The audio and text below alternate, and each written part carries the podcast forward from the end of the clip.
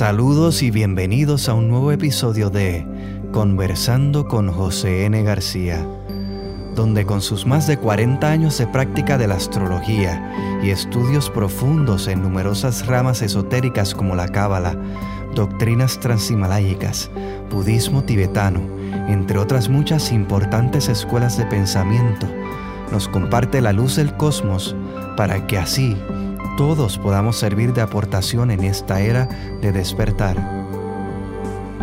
Hoy José conversa con el historiador Eugenio Soto y con su servidor Joel Antonio sobre las señales que indican que estamos claramente frente a una nueva era. Saludos mis amigos y bienvenidos otra vez a un espacio que hace mucho tiempo eh, duró en la radio de Puerto Rico y que se oía en en otros lugares y que se llamó Conversando con José García.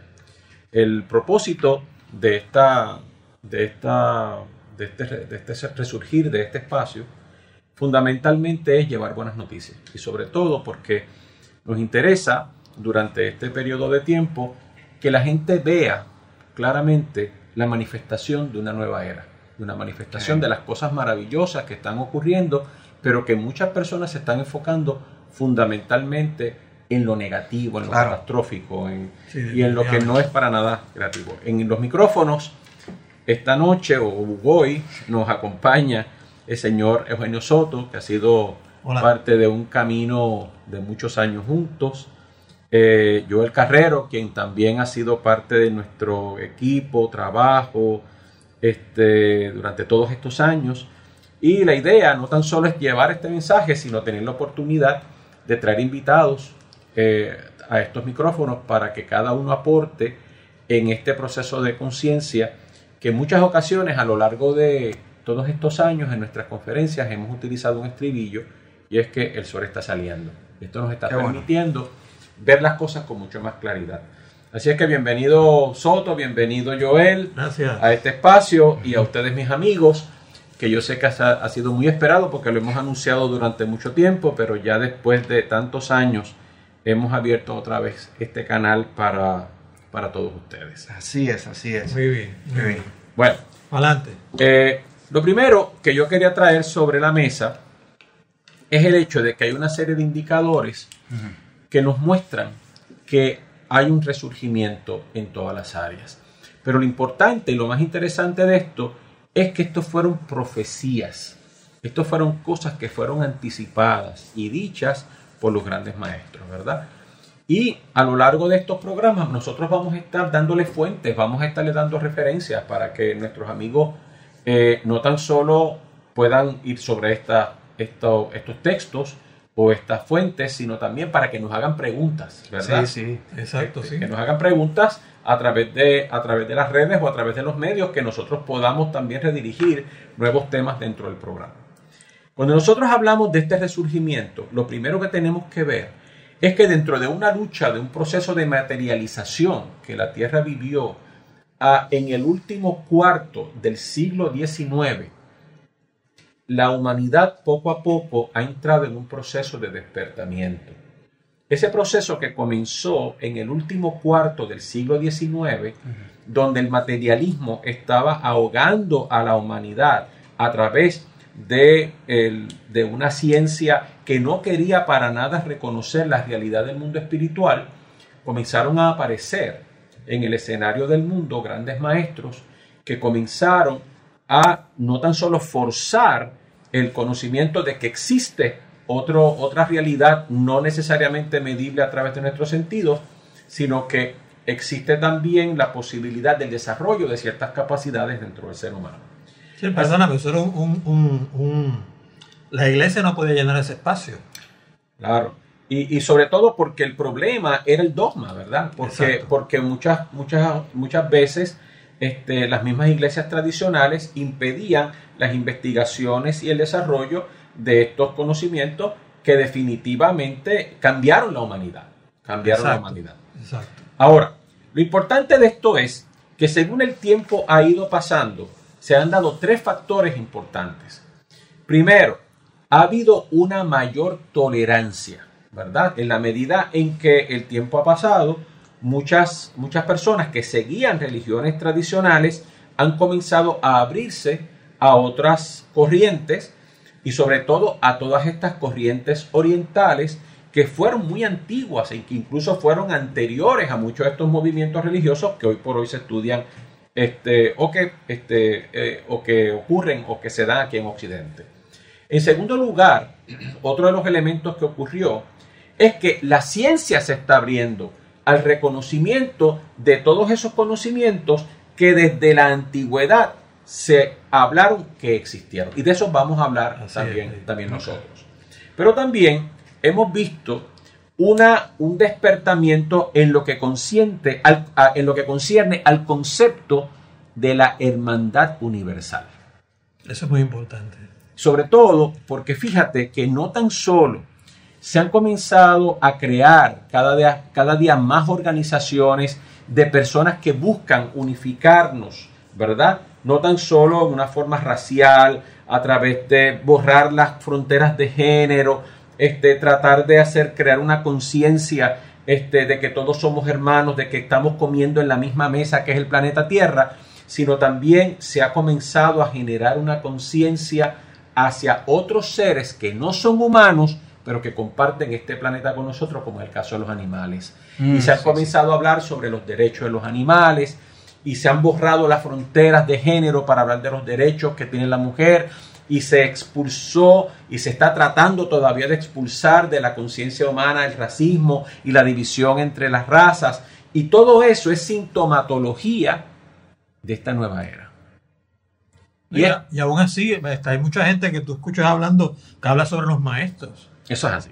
Incluso, incluso Joel, este, una de las cosas que, que vemos cada día más es cómo se han incorporado muchos conceptos que durante mucho tiempo fueron de, fueron de pertenencia de la filosofía oriental, como es el karma, ahora todo el mundo habla de karma, la gente habla de gurú, la gente habla de pandit, la gente... Y son, ha habido una, una, un entrelazamiento, incluso desde el punto de vista lingüístico, hasta el punto que ayer, porque estamos grabando este programa hoy 22 de junio, ayer se celebró el Día Internacional del Yoga. eso, es lo que te iba a comentarte, inclusive el yoga también es algo que se ha eh, se, ha amplificado considerablemente. Se ha popularizado muchísimo. Sí. Eso es así. Pero todavía hay algo más interesante. Hace muchos años eh, yo tuve una conversación, Soto, y esto yo sé que te, te va a tocar muy de cerca.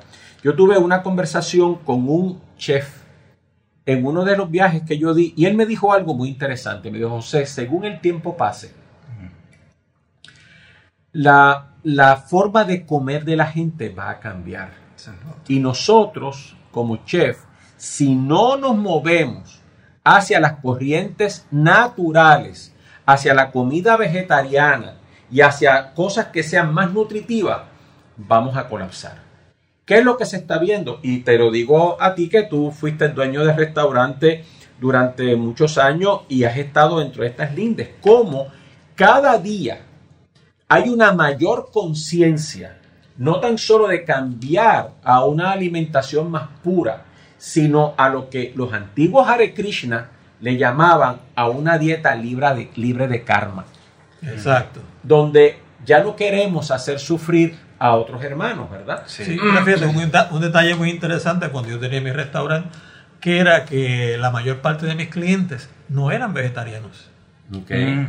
Pero sí querían comer algo bueno, algo distinto, algo eh, sabroso. Sentí que se estaban nutriendo. Exactamente. que no es... Exactamente. Y que estaba disponible a ellos por un buen precio. Sí. Y fíjate que ahora en casi todos los restaurantes, en cualquier lugar, hay una porción de comida vegetariana. Hay alternativas, sí. Hay, hay, alternativas. Sí, porque se ha masificado tanto como el yoga, como estos principios de, inclusive hasta la astrología también es más común. O sea, la gente...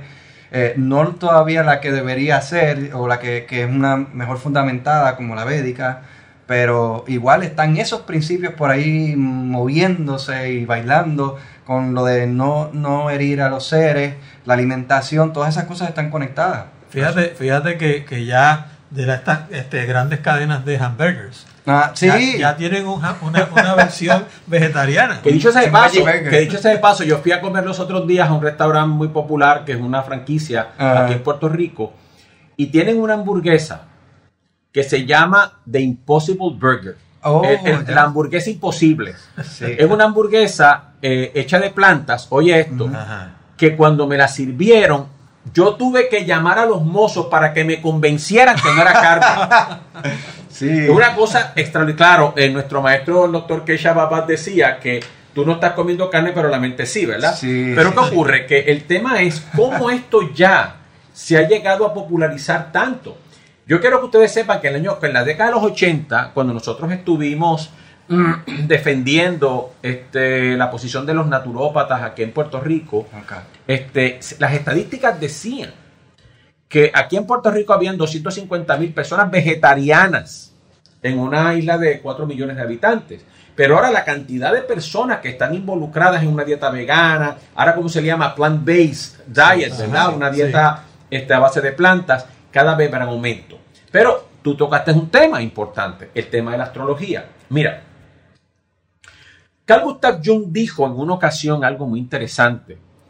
Y es que a pesar de todos los intentos que ha hecho la ciencia tradicional de desprestigiar la astrología, cada día hay más personas que creen en la astrología y buscan en la astrología.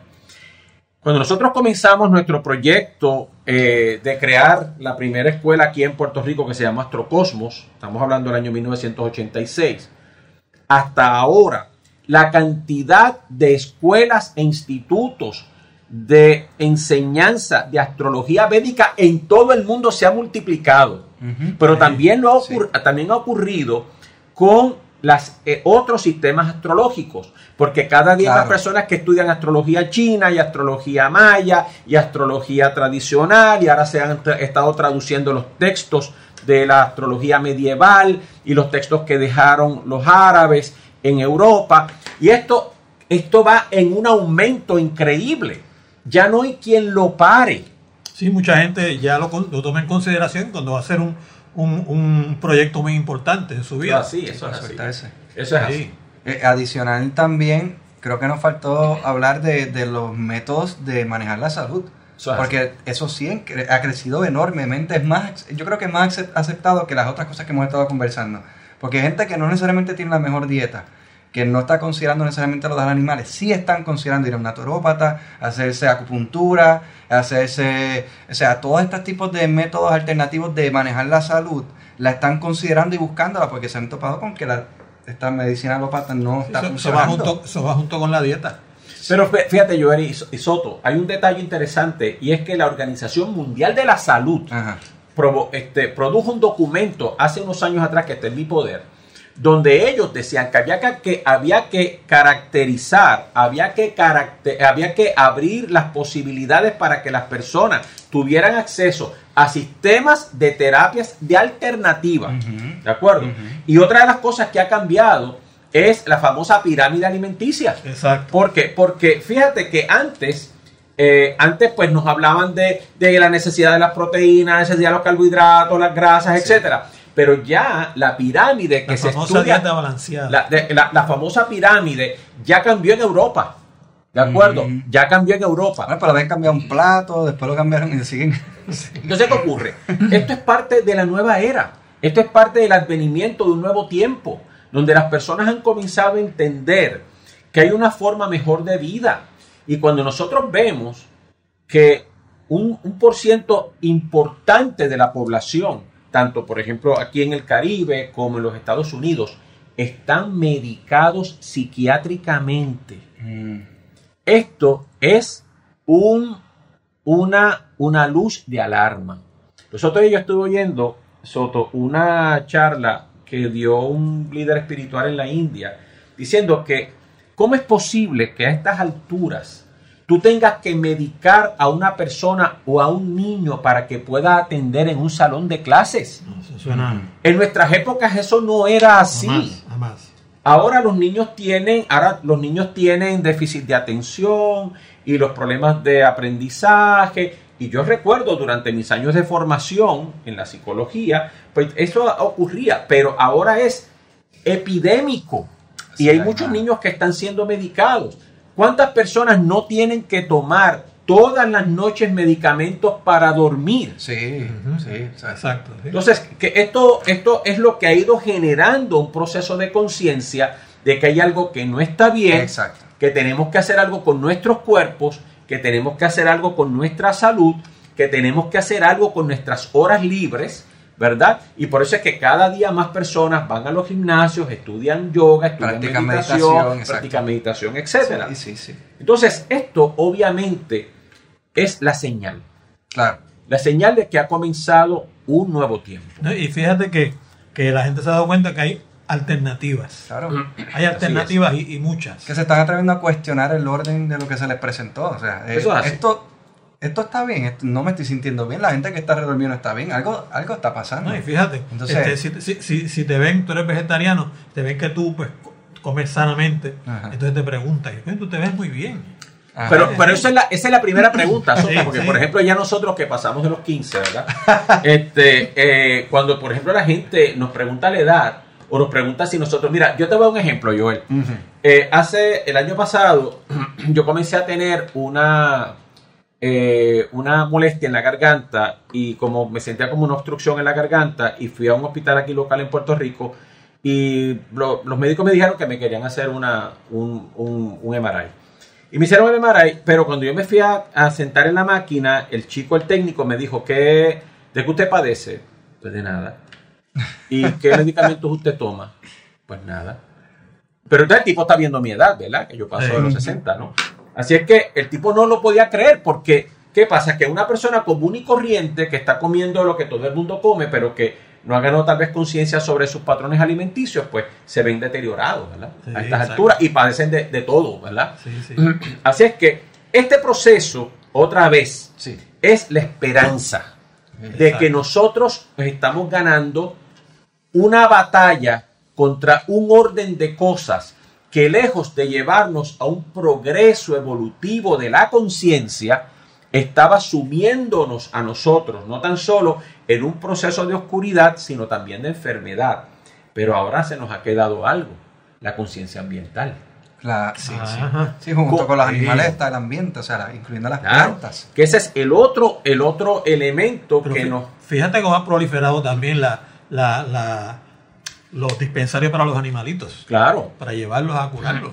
Tú sabes que el prim- ustedes saben que el- la primera clínica veterinaria la, la abrió el Buda. Ah, qué interesante. El Buda fue en los monasterios budistas, se abrió por primera vez las primeras clínicas para atender a los animales. Qué bien. Y él fue el primer maestro espiritual que abrió la puerta para que las mujeres pudieran tener igual oportunidad de educación espiritual que los hombres. Antes pues se excluía, ¿verdad? Sí. Ahora bien, ¿qué ocurre? Que fíjate la lucha que ha habido por la cuestión ambiental. Fíjate cómo las naciones se han unido a pesar de la resistencia política que ha habido Sí. en algunos países para salirse de los acuerdos internacionales. Sí, sí. Pero como cada día, incluso grupos voluntarios que se han dedicado a limpiar las playas. Exacto. Pero es un tema de- de- del- del día, o sea, eso todos los días se habla de eso. Claro. Así es que la conciencia del planeta, la conciencia alimenticia, la conciencia espiritual. Pero mira qué interesante ahora. La síntesis. ¿Por qué? Porque una de las cosas interesantes que estamos viendo es cómo se ha com- comenzado a conglomerar la filosofía con la ciencia, cómo las personas han comenzado a hacer síntesis de los distintos sistemas espirituales y cómo nos hemos dado cuenta de que no necesariamente los sistemas se contradicen, sino que se complementan. Claro. Entonces, esto ha abierto una brecha, esto ha puesto un buffet sobre la población del mundo para que la gente pueda comenzar a explorar todas estas áreas del conocimiento que estuvieron cerrados, ¿verdad? Por las actitudes dogmáticas y de persecución que las algunas religiones tradicionales establecieron sobre la humanidad, ¿verdad? Bueno, herramientas poderosas que tenemos accesibles hoy día como lo que son las redes sociales y este mismo medio que estamos utilizando y aprovechando, que es que la gente ahora tiene acceso a la información. O sea, si tú deseas buscar algo, puedes encontrar. O sea, tienes que discernir, claro, Claro, está. claro. Sin embargo, tienes la alternativa de ir probando y por eso es que empieza a ocurrir esto, porque te expones a tantas cosas que tú mismo empiezas a encontrar dónde es que están conectando unas con otras. Exacto, sí. Mira, eh, ahora, tal vez uno de los temas más sensitivos, pero interesante. Es un tema fascinante, pero peligroso. Ha sido el tema de la relación de nosotros como humanos con otras razas de otros planetas y otros sistemas. Mm. Y lo interesante del caso es que ya las antiguas tradiciones hablaban de eso. Ok. ¿De acuerdo? De que esta humanidad había mantenido una relación con humanidades de otros sistemas y que humanidades que pasaron por procesos evolutivos en otros sistemas son los que hoy por hoy son y se convierten en nuestros maestros. Ahora bien, esa conciencia cósmica donde la, la percepción del ser humano estuvo confinada, Joel, a que nosotros éramos los únicos que vivíamos en este universo inmenso y que nos mantuvo en un estado de, de- de aislamiento o insularismo cósmico, si pudiéramos llamarlo, ha sido otro de los elementos y avances. Claro, en la década, esto comienza en la década de los 60 con toda la resistencia, eh, perdón, en la década de los 40, con toda la resistencia de los gobiernos del mundo de no querer dar información sobre la relación que existían entre los gobiernos y estas humanidades de otros, de otros lugares. Y pero luego, luego, esto ha habido una, un agrietamiento de estas paredes que impedían que, que se pudiera investigar y hablar sobre el tema hasta que investigadores de todo el mundo han comenzado a hablar, hasta que países comenzaron a entregar sus archivos de lo que ellos tenían guardados durante todo este tiempo, como fue el caso del Perú, como es el caso del Brasil, como es el caso de Canadá, como es el caso de Italia, como es el caso de otros países del mundo, que abrieron sus archivos para decirle a las humanidades, nosotros hemos tenido vínculos y contactos con otras humanidades de otros sitios, pero eso lo que ha hecho es aumentar nuestra conciencia de la hermandad universal. Exacto. Sí, yo creo definitivamente una conclusión que la mayoría de la gente tiene es la impresión de que debe haber algo más. Por, cuando menos, o sea, ya está este nivel de, sepsi- de, de duda sobre que no, no puede existir nada más, eh, somos nosotros, nosotros los únicos acá. Yo creo que es tan poca la gente que todavía piensa así. Todo el mundo tiene algún, por lo menos un, un poco de duda de, tiene que haber algo más. Tiene haber algo además más. de que Hollywood ha colaborado un montón, ¿verdad? Sí, Claro, de hecho, quiero que sepan ustedes que eh, en, alguna, en algunos escritos, ¿verdad? Eh, por ejemplo, se ha, se ha visto, eh, de hecho, la persona que fue ministro de Defensa del Canadá en una de sus obras, no recuerdo su nombre en este momento, pero llama la atención sobre dos cosas interesantes. Y es que aparentemente en un momento dado utilizaron Spielberg para ser el, el comunicador o aquella persona que iba a dar un avance sobre los procesos. ¿Por qué? Voy a explicarme. ¿Por qué? Ajá. Primero, porque en la película Encuentros cercanos del tercer tipo, Buenísima. Muy en buena. esa película, todas las naves que aparecen en esa película han sido las naves vistas a lo largo de la historia.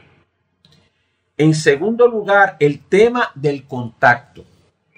Y en tercer lugar, en la última parte de la, de la- de la película, donde Alan Hynek, quien fue la persona que dirigió el proyecto del libro azul, que era el intento de los gobiernos, del gobierno de los Estados Unidos, de tratar de desprestigiar el fenómeno ovni, aparece Alan Hynek en la película para validar la película. Mm. Pero sobre todo, porque en la última parte, no sé si ustedes lo recuerdan, aparece un grupo de personas vestidas con uniforme de fatigas rojo que entraron a la nave en la última parte de la película. Lo que se, lo que se ha llegado a decir eh, durante todo este tiempo y por informaciones que han sido, que han percolado fuera de, de los sistemas de seguridad, es que de- durante la época de John F. Kennedy hubo un grupo, un contingente de técnicos humanos que fueron eh, como parte de una misión a otro planeta,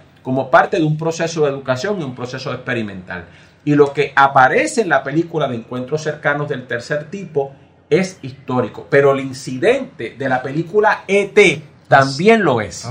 Interesantísimo. ¿Por qué? Porque lo que pasa es que en la película de ET ha habido una deformación del incidente, incluso de la criatura. Pero es la criatura que se, que a quien se hace alusión en la película de ET estuvo viva por cinco años. Después de su captura en uno de estos, de estos accidentes o en uno de estos eh, procesos de, de accidente de una de estas naves, uno de estos seres fue guardado por cinco años, o sea, fue mantenido vivo por cinco años, hasta que llegó el momento en que los médicos no pudieron sostenerle la vida.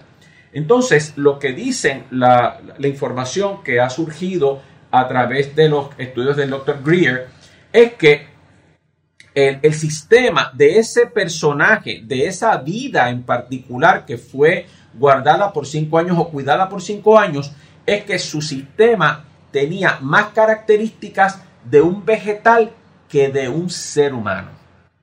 Incluso en el momento en que enferma, de acuerdo con los estudios del Dr. Greer, este, traen entre ellos a botánicos y a otros, a otros especialistas de la salud para tratar de entender cómo funcionaba el sistema, el, tanto el sistema digestivo como el sistema circulatorio de estos seres, ¿verdad? Entonces, ¿qué ocurre? Que lo interesante del caso es que todo esto se está rompiendo. Y CNN, la cadena CNN, por el pasado mes, en dos momentos dados, ha puesto videos tomados desde, desde este, aviones caza, aviones de guerra norteamericanos, y que han ocurrido, ya lo han puesto en CNN en dos ocasiones, cuando realmente había una resistencia a hacer esto. Así es que lo que nos dice esto es, esto es otra de las de, la, de los indicadores de que todo esto se está rompiendo y se está abriendo. Así es que tenemos una conciencia universal de que nosotros estamos interactuando con seres de otros sistemas. Eh, una persona a quien yo tuve cuando este espacio se hacía en Noti1 aquí en Puerto Rico, yo tuve la gran oportunidad conjuntamente con el investigador Jorge- Jorge Martín de entrevistar a uno de los investigadores más importantes de este fenómeno que se llamó Robert Dean. Y este, una de las cosas es que Robert Dean cuenta en su experiencia de vida que fue uno de los oficiales de la OTAN y fue una de las personas que tuvo este, uno de los de los eh, de los clientes de seguridad más importantes durante la guerra de Vietnam. Pero Gear, este, perdón, este eh, Robert Robert Dean o Bob Dean dijo en nuestro programa o el programa en esa época Sí. que este, eh, las investigaciones de la OTAN decían que, que no tan solo nosotros teníamos eh, contactos con seres de otros mundos, sino que una de las razas que estaba interaccionando con nosotros los humanos no podía ser distinguida de un humano Mm, hasta el punto de que eso comienza a crear la paranoia dentro de los sistemas militares de que tal vez habían estos seres en el en el en la Casa. Blanca o en Sí. el Pentágono Sí. o eh, de acuerdo Bueno, Pero todavía hay gente que por ahí dice a veces que, que, que- que estas personas andan por ahí como si fueran Exactamente, seres humanos. Exactamente. Entonces, lo importante de todo este asunto es que hemos tratado de traerles a ustedes, ¿verdad? Eh, en, esta, en, este primer, en esta primera entrega de este, de este programa Conversando con José García, todas las características, todos los elementos que nos muestran que hay, estamos entrando en un proceso de revolución o de evolución o de expansión de la conciencia mundial. Y que lo interesante es que esto ya fue pronosticado, porque esto viene conforme a ciclos. ¿De acuerdo?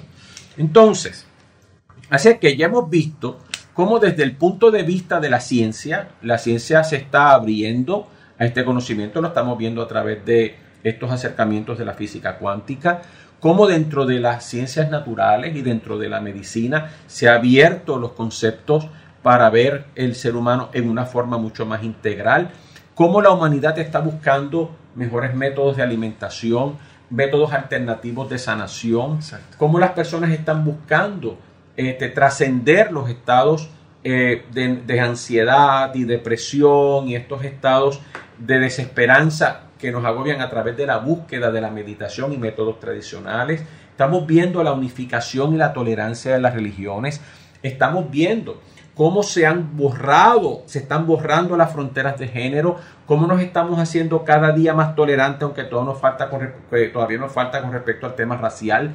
Hemos comenzado a ver cómo ha habido, eh, no tan solo se han borrado las diferencias entre géneros y razas, sino entre especies. ¿Por qué? Porque ya hablamos en nuestro espacio cómo hemos comenzado a aprender a respetar no tan solo el mundo animal, sino también el mundo vegetal, cómo se está creando la conciencia ambientalista en el mundo, cómo este, de igual forma se ha ampliado la conciencia de nuestra humanidad a abrazar la posibilidad y la realidad de que nosotros somos parte de un conglomerado de vidas y de seres y de humanidades que se encuentran en este, en este universo y que todos compartimos, pero todo esto fue pronosticado.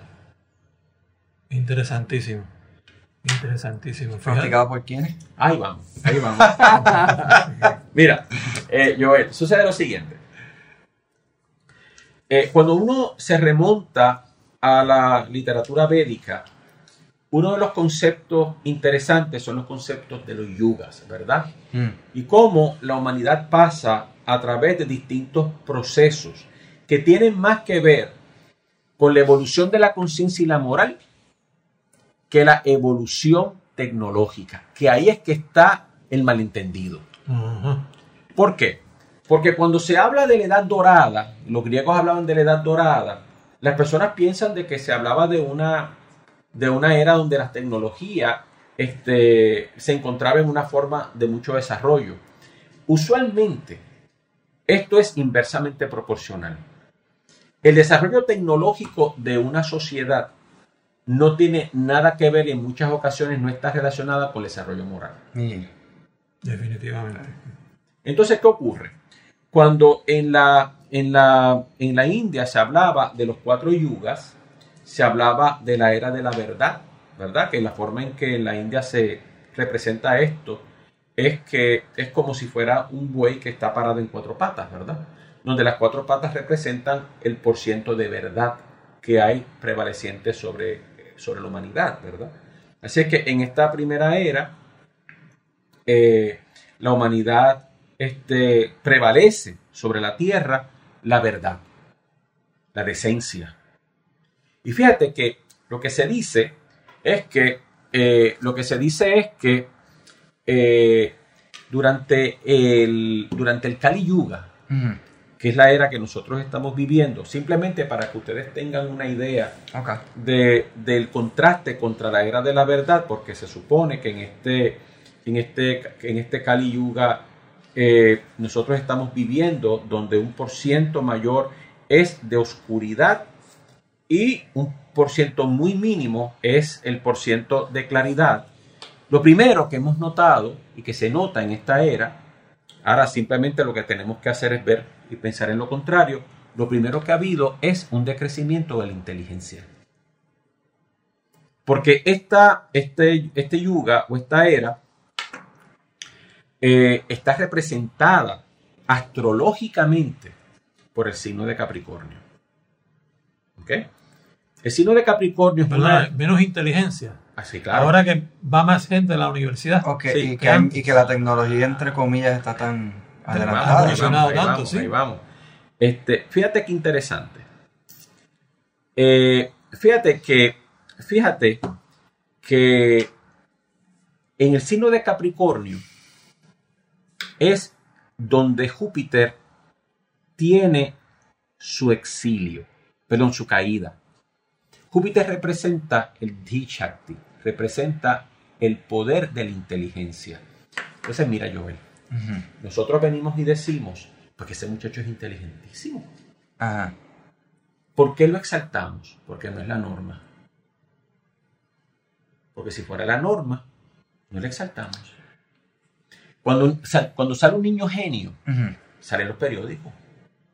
Ah, sí, exacto, sí. Porque ya no, no hay genio. O sea, lo que dicen las escrituras es que nuestro, nuestra capacidad de inteligencia era mucho mayor en eras anteriores y que nosotros hemos ido decreciendo en inteligencia. También, no sé, imagino yo, tú me aclaras, el tipo de cómo nosotros definimos la inteligencia. Claro. Que es otro factor. Seguro. Pues si nosotros definimos inteligencia con memorizar unos datos, Eso es una cosa. Sí, obviamente Versus- tiene que ver con las capacidades de razonamiento, etcétera, ¿verdad? Y a pesar de que en este caso pues hay personas que tienen unos niveles eh, elevados de, de coeficiente intelectual, pero lo interesante del caso es que ahora se habla de inteligencia emocional, Exacto, etcétera, sí, etcétera. sí. Bueno, ahora, pero por otro lado, Júpiter también demuestra y representa la moral. Mm, Entonces, y la decencia. Y fíjate que nosotros decimos, es que esa persona es tan decente, esa persona es tan recta, porque no es la norma. ah, Entonces, Confucio decía una cosa interesante.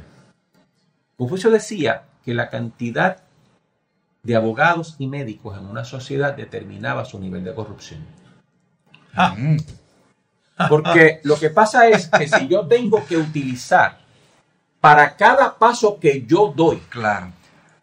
a un- una persona que garantice la decencia y el cumplimiento de la palabra de dos seres humanos, esto es un proceso de degeneración. Entonces, todo el mundo, fíjate que lo primero que tú y tú firmaste un contrato con ese tipo. Ten cuidado. Para asegurarte, Sí, para asegurarte. Claro, entonces, eso es Júpiter. Júpi- Eso es Júpiter en su caída, en Capricornio. Bueno, yo tenía, eh, cuando yo era, ven- vendía por Centroamérica, yo tenía un cliente en Costa Rica que él andaba con un abogado constantemente. El, el- el- el- el abogado andaba desde las 8 de la mañana hasta las 5 o las 6 de la tarde con esa persona, Eso es así. ayudándolo a tomar decisiones. Para que no se enredara legalmente, no fuera engañado. Entonces, esto, esto, es, esto es sintomatológico. Y lo mismo que dijiste de los doctores, entonces, ¿no? Si, Exacto. o sea, mientras más médicos hay, si ve que más gente enferma. hay, Exacto, ¿no? exacto, exacto. Entonces, por ejemplo, en China, eh, cuando tú lees los textos chinos, ¿verdad? De medicina, este, y tú estudias la historia de la, del desarrollo de los médicos imperiales, el médico tenía que poner frente a su casa o a su consultorio una lámpara roja por cada paciente que se le moría. Ajá. Porque la medicina era preventiva. Eh, es- es- La medicina era, era preventiva, ¿de acuerdo? Pues si, si hay médicos que tienen que poner lámparas ahora, tendrán que poner una guirnalda de Navidad. Mismo, todas así rojas. Porque, ¿qué pasa? Que, que, la- que los errores médicos se entierran. Ajá. sí.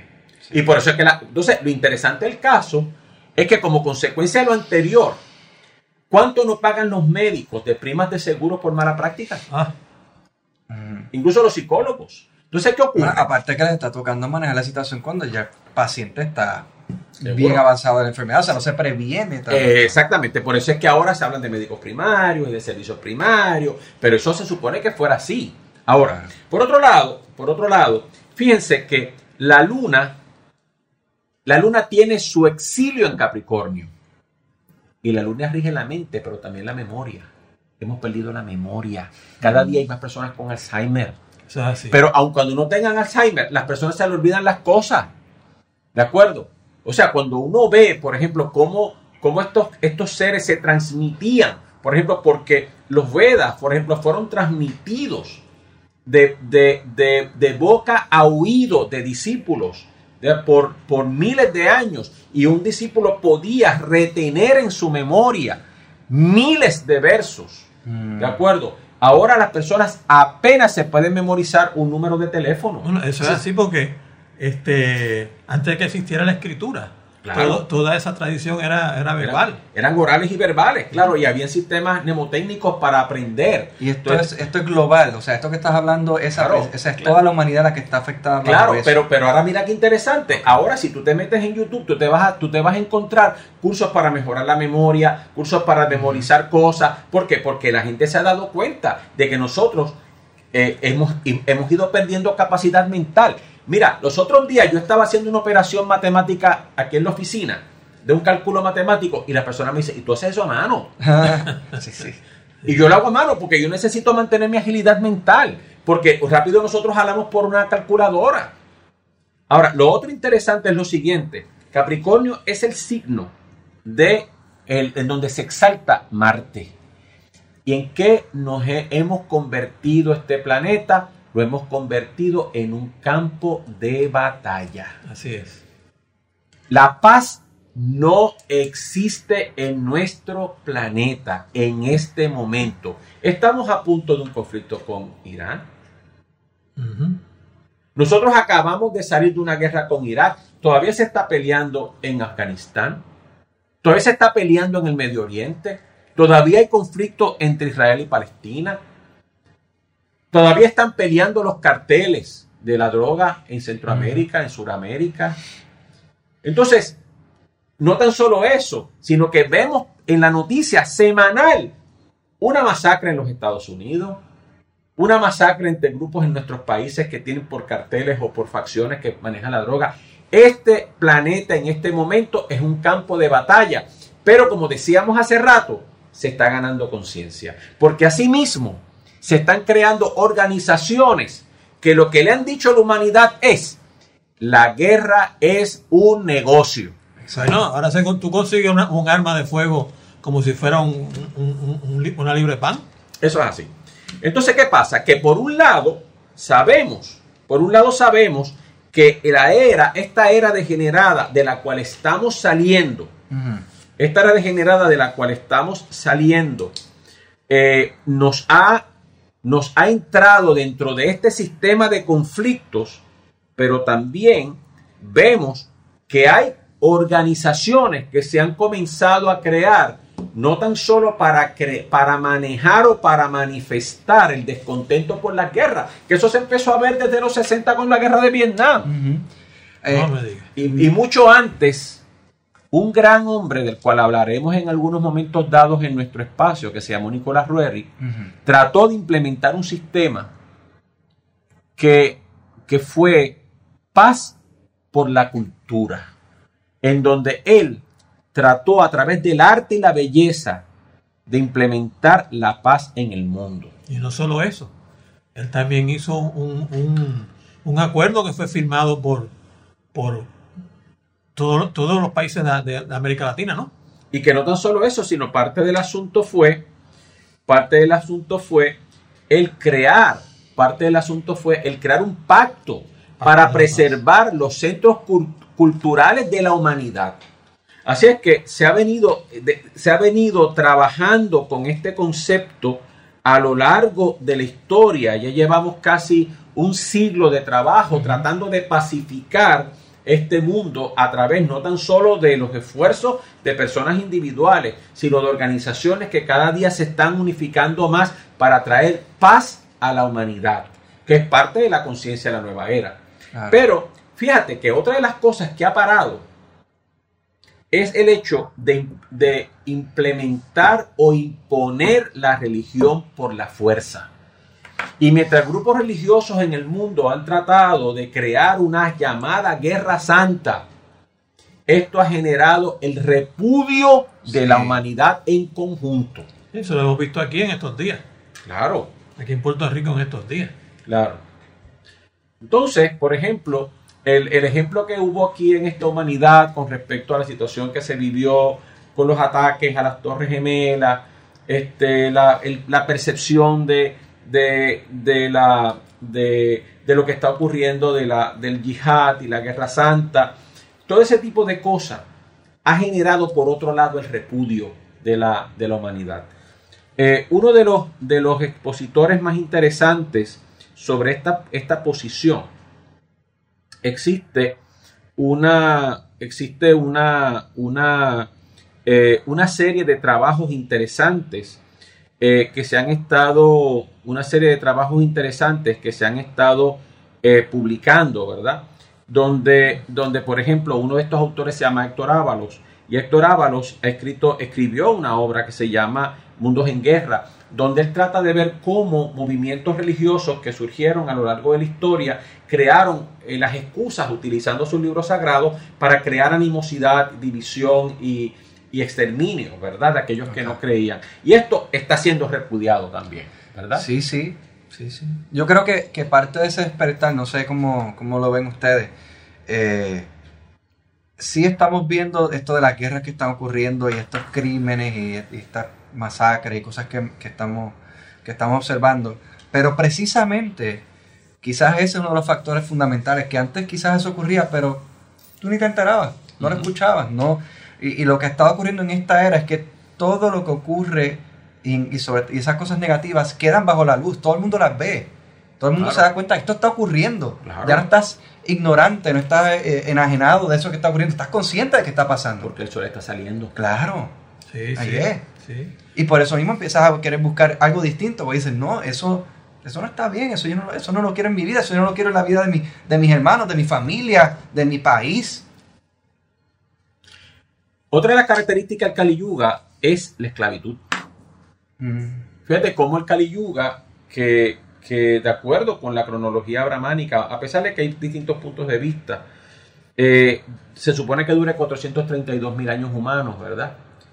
Pero a pesar de que hay distintas teorías sobre cuándo comenzó y cuánto es re- realmente la, la verdadera duración de cada uno de estos yugas, pero lo interesante del caso es que nosotros tuvimos que ver la- el dolor, el sufrimiento y la barbarie de la esclavitud. No tan solo de, la, de los hermanos con tez más oscura Ah, y que, y que se desarrollaron en el continente africano. Porque la esclavitud ha ocurrido en distintos pueblos, en distintas, en distintas naciones, eh, eh, simplemente por el concepto de que otros eran inferiores. Porque si nosotros vemos lo que pasó entre las razas del Medio Oriente, los Hicsos, los egipcios, los babilonios, etcétera, etcétera, pues nos vamos a dar cuenta de que unos esclavizaron a otros, esclavizaron a otros, porque es el estado de conciencia del Kali Yuga, que está regido por tamas, la ignorancia, ¿verdad? Y cómo nosotros sufrimos aquí en, en las Américas durante la época de la invasión mal llamada conquista, eh, la, la esclavitud de estos, de estos hermanos africanos, ¿verdad? Que simplemente por, por un color de tez distinta, pero también ya se habían esclavizado los chinos, ¿de acuerdo? Este, así es que la esclavitud fue otra de esas características, pero hay dos, dos sistemas de esclavitud que quedan pendientes, ¿verdad?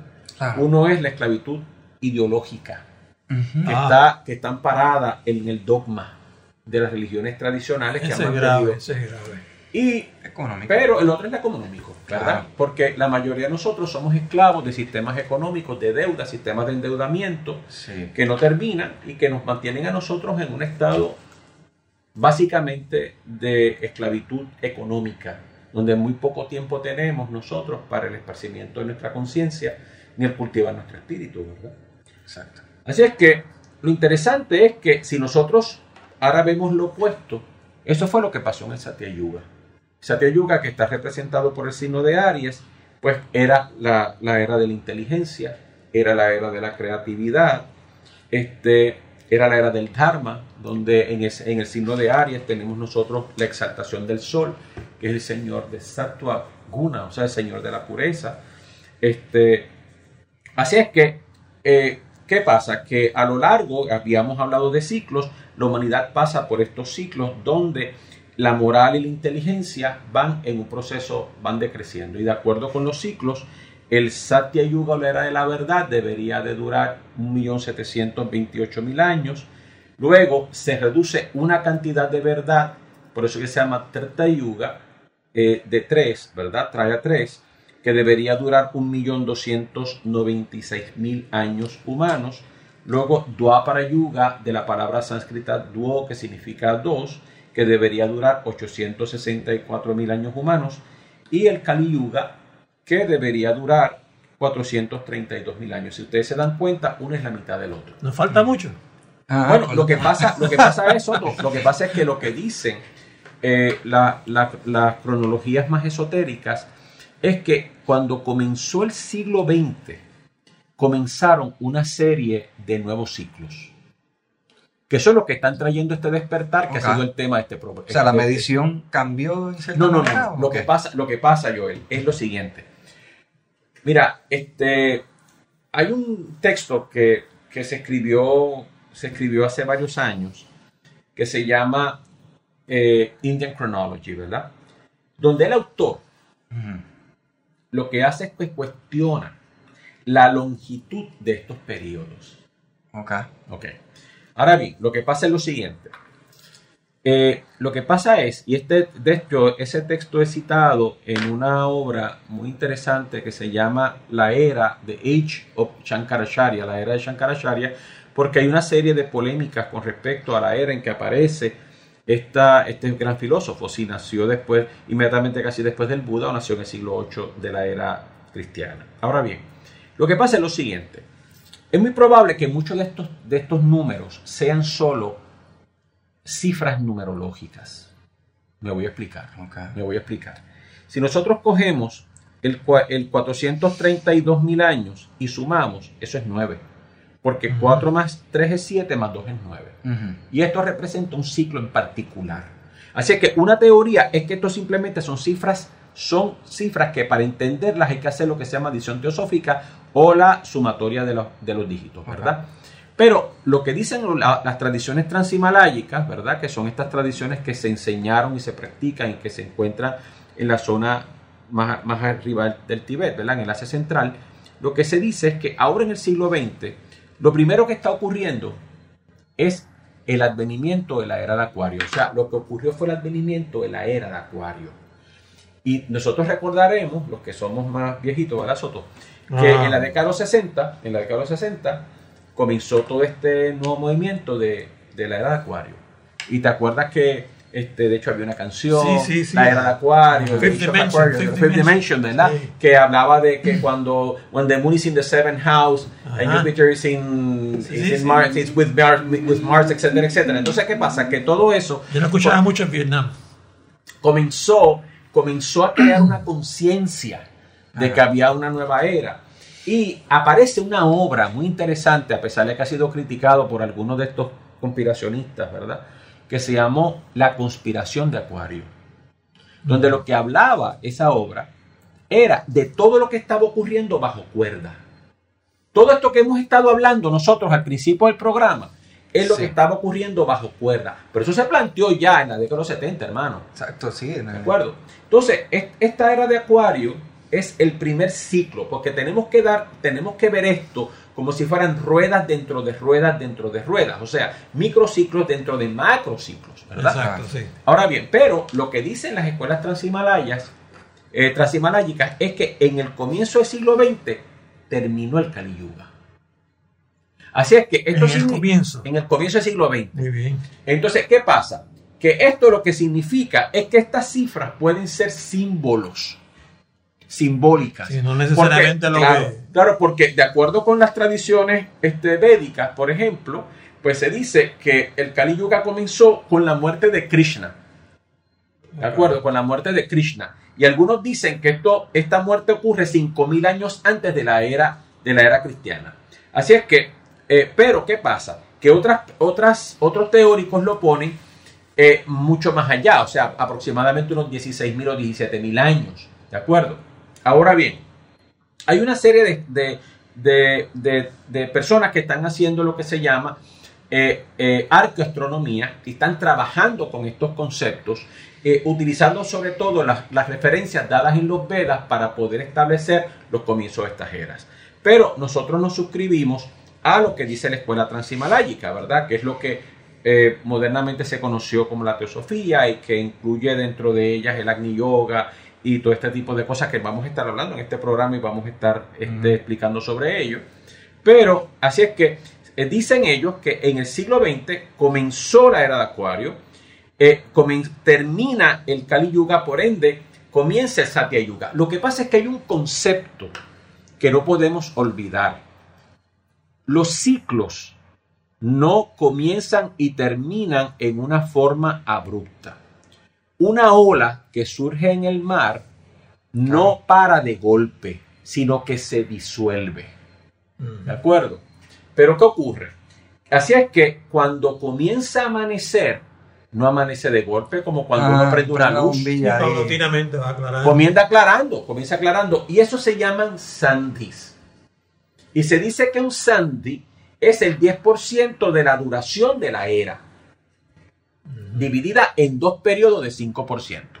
O sea, que son un 5% de la duración de la era al terminar y un 5% de la duración de la era al comenzar. Entonces, ¿qué ocurre? Que nosotros estamos en el Sandy, o sea, en el punto de, interacción de dos ciclos que están comenzando, que usualmente se genera un proceso caótico. Que están los dos mezclados. se están generando un proceso caótico. Pero la otra cosa que se dice es que nosotros hemos entrado a una era mesiánica. Y que nosotros estamos en este momento en un proceso del advenimiento de un, un nuevo pacto, de una nueva alianza, de una nueva enseñanza, de una nueva energía, ¿de acuerdo? Que ha sido profetizada por los grandes, las grandes religiones del mundo y las grandes escuelas filosóficas, ¿verdad? Por ejemplo, se dice en la, en, la, cultura védica que la décima encarnación de Vishnu sería el Kalki Avatara, ¿verdad? Pero no dan fecha. De acuerdo, claro, se ha hecho, se establecen cálculos que eso solamente vendría en el Satya Yuga y por ende pues, faltarían muchísimos miles de años. Por ejemplo, en el budismo se habla de el rey de Shambhala, ¿verdad? O de Maitreya, el advenimiento de Maitreya. Y entonces eh, se, se, dice que Maitreya es el Buda futuro, pero que faltan miles de años para que eso ocurra. Y por otro lado, este, se, ha, se, ha, hablado del advenimiento de Cristo. Muchas personas están esperando al Cristo en su forma física, como lo vimos en la imagen de Jesús, ¿verdad? O, lo vimos en la forma de Jesús. Pero lo cierto es que, y esto vamos a, a explayarnos más sobre este tema eventualmente, lo que dicen las escuelas orientales es que esta, esta forma avatárica no va a venir en cuerpo físico. ¿De acuerdo? en esta encarnación no va, en esta ocasión no va a venir en cuerpo físico. Fíjate, José, como este, ocurren eventos en, la historia, eh, como cuando China invade a Tibet, da la ocasión a que el budismo se prolifere en el mundo. Eso es así, eso es así.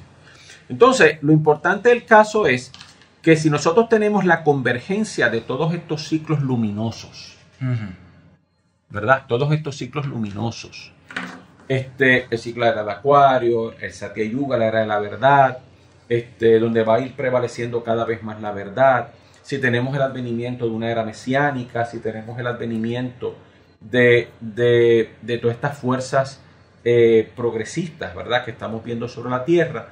Entonces, en lo que debemos de concentrarnos es en las buenas noticias. Definitivamente.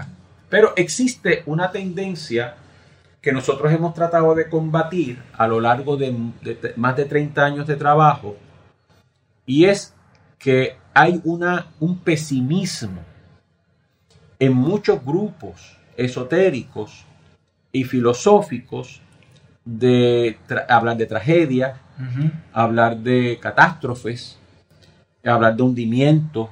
Yo no sé ni cuántas veces han hundido a Puerto Rico ya, los grupos de los distintos grupos, ¿verdad? Todos los años sale un mapa. Maremoto, yo soñé maremoto, con maremoto, dice uno. Entonces, ¿qué pasa? El problema está en que si nosotros nos concentramos en eso, lo vamos a provocar. Entonces, ¿por qué mejor no nos concentramos en todas las cosas maravillosas que hemos estado mencionando en este espacio y que son las la pruebas y la evidencia de que estamos viviendo un nuevo tiempo, una nueva era, que hay esperanza, que hay una nueva juventud. Ustedes no tienen idea de cuántos chicos jóvenes yo, yo veo aquí en Puerto Rico, en otros países del mundo, que tienen una conciencia espiritual, ha habido un resurgimiento de todo de todo, o sea, de todo. Los chicos que están trabajando la tierra, que están, que están sembrando orgánicamente, que se están dedicando, que abandonaron las drogas, que están viviendo una vida más limpia, que están practicando yoga, que se están certificando como maestros de yoga. Que... Entonces, esto es la esperanza del proceso de, de salvación de este planeta y de unificación de esta humanidad y de salvación de, de, los que sufren, porque de esto es de lo que se trata fundamentalmente, toda esta, todo este empeño que los grandes maestros han hecho durante todos estos tiempos. Así es que lo que, lo que nosotros queremos hacer con ustedes y queremos compartir con ustedes en este espacio donde vamos a tener distintos tipos de invitados a lo largo de, esperemos que sean muchos años, ¿verdad? Es que eh, queremos llevarle la esperanza y las buenas noticias y, darle todavía herramientas para que ustedes puedan leer, estudiar, compartir con nosotros, darnos sus opiniones, hacernos sus preguntas. Y nosotros vamos a tratar de, abrir esta luz eh, para traer esperanza y para que podamos nutrirnos de todas esas cosas que nos interesan, pero desde un punto de vista serio y, y formal dentro de, el estilo que siempre nos ha caracterizado. Ahí me atrevería a decir algo que decía uno de nuestros maestros, eh, que Chavabat, sea, cuando traes un problema, trae también la solución. No te quedes observando el problema solamente. Eso es así. No solo eso, que también este, podamos acostarnos tranquilos, pensando en que vienen cosas buenas, no cosas malas. Yo escribí en, en, mi página de Facebook hace unos días atrás que, que, tenemos que darnos cuenta, y de eso vamos a hablar en algunos de nuestros programas, porque me parece que es uno de los temas más interesantes, y es lo que se llama el gobierno oculto del mundo. Y aquí no me estoy refiriendo a todas estas teorías conspiracionales de los Illuminati, este, sino, que, sino que me estoy hablando de que, de que se ha visto a lo largo de la historia de la humanidad la intervención de estos hermanos mayores nuestros que nos han cuidado y que durante mucho tiempo han, han tratado de evitar las grandes guerras, como fue el caso de eh, Cagliostro y el conde de Saint Germain con respecto a, lo que eventualmente y lamentablemente fue la Revolución Francesa, que no debió haber ocurrido porque iba a haber un proceso transicional, pero la monarquía, las monarquías europeas no iban a querer soltar el poder. Mm. La misma forma que se trató de parar la, eh, la, Guerra Civil Española, eh, este, y otros procesos revolucionarios que se dieron, que debieron haber sido transicionales y que no debieron haber ocurrido en la forma en que ocurrieron. Este, así es que vamos a tener la oportunidad de explorar muchísimos temas. y los invitamos a ustedes a escribirnos, a hacernos preguntas, a sugerirnos temas que ustedes quieran que nosotros toquemos y, esperemos que nos acompañen en este camino por muchos años. Gracias Soto, gracias Joel. Gracias a ustedes, gracias a la gente que nos está escuchando. Gracias, un placer haber estado en este espacio. Si has encontrado valor en lo que hemos compartido aquí contigo, déjanos tu rating en tu plataforma favorita y comparte este podcast con aquel que entiendas pueda igualmente servirle o interesarle esta valiosa información. Si deseas escuchar más sobre José N. García, puedes encontrarnos en Facebook como José N. García 24 donde Él nos comparte semanalmente las tendencias planetarias que están presentes y donde también nos comparte pequeños bocados de filosofía y esoterismo para un mejor vivir. Si deseas una consulta astrológica, puedes escribirnos a josengarcia24 gmail.com para recibir más información. Gracias por compartir esta conversación con nosotros y te esperamos en nuestro próximo encuentro.